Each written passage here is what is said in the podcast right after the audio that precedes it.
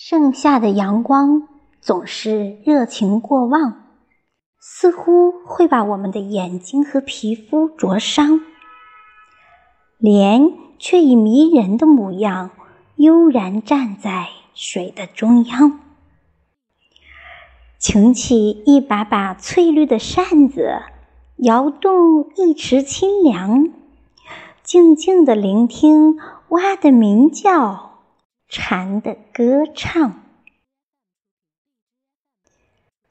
蜻蜓早早飞来，想将它的娇容欣赏；蝴蝶翩翩而来，迷醉于它的芳香。河的心事被所有人猜想，唐宋诗词中藏着它的韵脚。菩萨的身边弥漫着他的芬芳，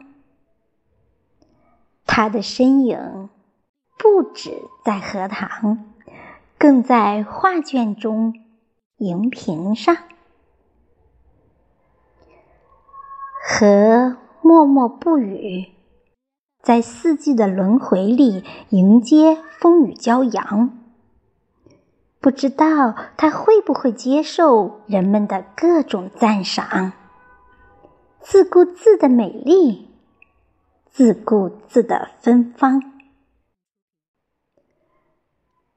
不管身处何种地方，也不管他人以何种眼光，他都会将洁净的灵魂深深安放。居一汪。美丽，捧一半馨香。